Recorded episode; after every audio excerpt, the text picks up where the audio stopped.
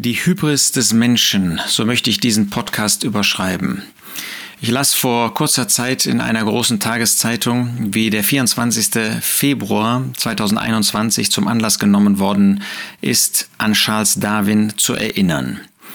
Denn da, an diesem Tag vor genau 150 Jahren, so hieß es in dem Artikel, stieß Charles Darwin den Menschen endgültig vom Thron der Schöpfung. Abstammung des Menschen und die geschlechtliche Zuchtwahl handelt von unserer Stellung im Tierreich. So wird in diesem Artikel fortgefahren. Und dann werden zwei aktuelle Beispiele dieser Forschung gezeigt. Was für eine Hybris, was für ein Hochmut des Menschen, beurteilen zu, meinen, beurteilen zu können, was die Schöpfung betrifft. Das ist so ein gutes Beispiel, ein treffendes Beispiel. Man kann ja nicht sagen schönes Beispiel, weil es schockierend ist, wo der Mensch Wissenschaft benutzt, um seine eigenen Vorstellungen, seine äh, Gedanken, seine Überzeugungen, seinen Atheismus unter das Volk zu bringen. Das hat ja mit Wissenschaft nichts zu tun. Denn wenn Wissenschaft wirklich wertneutral wäre, könnte sie gar nicht zu diesem Ergebnis kommen. Denn wir wissen, dass Gott, der alles geschaffen hat, dass der Herr Jesus, der Sohn Gottes, der alles geschaffen hat, Johannes 1, Kolosse 1, äh, dass er den Menschen ganz anders geschaffen hat als die Tiere. In 1. Mose 1 finden wir das. Das ist natürlich kein wissenschaftliches Buch, natürlich nicht. Das ist Gottes Bericht über Dinge, bei denen kein Mensch dabei war, wo auch bis heute kein Mensch eine wirkliche Antwort geben kann, weil die Wissenschaft immer nur Vorgänge beschreiben kann, die aktuell sind und daraus Rückschlüsse zieht. Und das kann man natürlich aus auf frühere Zeiten. Aber da man in diesen Zeiten nicht mehr lebt und sie nicht hundertprozentig rekonstruieren kann, kann man immer nur mit Annahmen arbeiten. Gott dagegen zeigt uns, was wirklich gewesen ist. Da hat er zum Beispiel an dem fünften Tag ähm, des Schaffens, des Machens, äh, wie es in 1. Mose 1 berichtet wird, da hat er ähm, die Wasser mit Gewimmel gefüllt, lebendiger Wesen. Und Vögel, die an der Ausdehnung des Himmels fliegen, hat er dort gemacht. Er schuf die großen Seeungeheuer und so weiter. Am sechsten Tag hat er dann die Tiere, Vieh und Gewürm und die Tiere der Erde gemacht. Und an diesem sechsten Tag danach, als Schlusspunkt, lesen wir in 1. Mose 1, Vers 26, Gott sprach, lasst uns Menschen machen in unserem Bild, nach unserem Gleichnis, und sie sollen herrschen über die Fische des Meeres und über die Vögel des Himmels und über das Vieh und über die ganze Erde und über alles Gewürm. Und Gott schuf den Menschen in seinem Bild, im Bild Gottes schuf er ihn, Mann und Frau schuf er sie.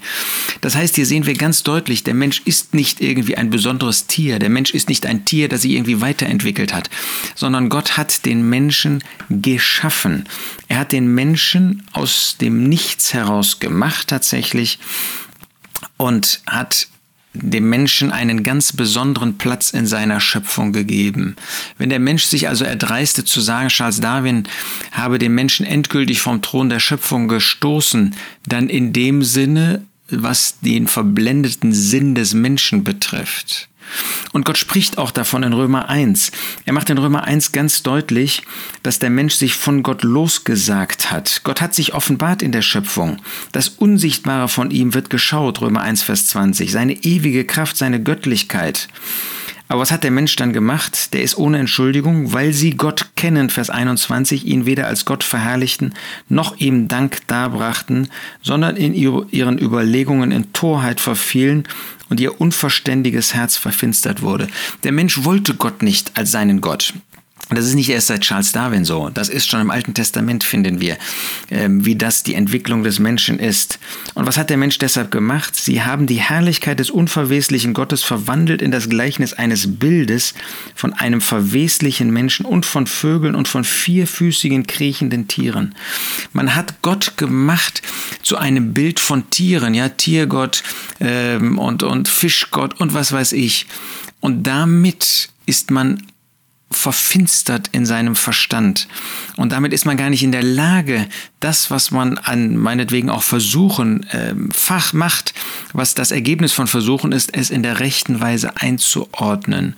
Und deshalb meint man, Gott habe den Menschen äh, endgültig vom Thron der Schöpfung gestoßen. Und Gott sagt, das ist Unfug, das ist verkehrt, das ist ein Beweis, dass ihr verfinstert seid, dass ihr Atheisten seid, aber nicht, weil das wahr ist, dass es keinen Gott gibt, sondern weil ihr euch eure eigene Welt gemacht habt. Und deshalb wird die Wissenschaft, ist die Wissenschaft auch nie objektiv wertneutral. Nie, ist jetzt überzogen, aber äh, jeder macht Versuche und dann wertet er die Versuche nach seiner Überzeugung, nach seinem Weltbild, wertet er sie aus. Wie käme sonst die Forschung der Evolution äh, zu einem Ergebnis, ja, das alles von selbst entstanden ist? Äh, wenn man ein paar Details sich mal vornimmt, dann merkt man, selbst sie diese Forscher selbst merken, dass sie nur zielgerichtete Versuche zu irgendeinem guten Ergebnis führen, aber statt daraus die rechten Schlüsse zu ziehen, bleiben sie bei ihrer Verblendung. Ja, Wissenschaft ist eben nicht wertneutral. Wissenschaft ist immer untergeordnet unter den, der sie betreibt. Und so ist das eben auch im Blick auf das, was Gott gemacht hat. Nochmal, wir können nicht beweisen, dass Gott die Schöpfung gemacht hat. Das ist und bleibt nach Hebräer 11 eine Frage des Glaubens. Das ist ganz deutlich, ähm, dass, dass ähm, Gott es nicht zulässt, dass man ähm, beweisen kann, dass er die Schöpfung gemacht hat. Durch Glauben, Hebräer 11, Vers 3, verstehen wir, dass die Welten durch Gottes Wort bereitet worden sind so dass das, was man sieht, nicht aus Erscheinendem geworden ist. Durch Glauben verstehen wir.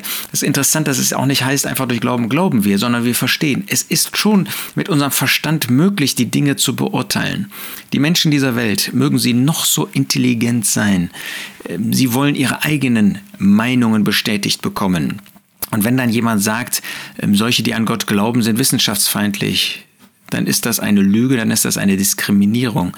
Tatsächlich sind sie wissenschaftsfeindlich, weil sie nicht bereit sind, die Daten, die sich aus den Versuchen ergeben, wertneutral zu beurteilen und zu begutachten.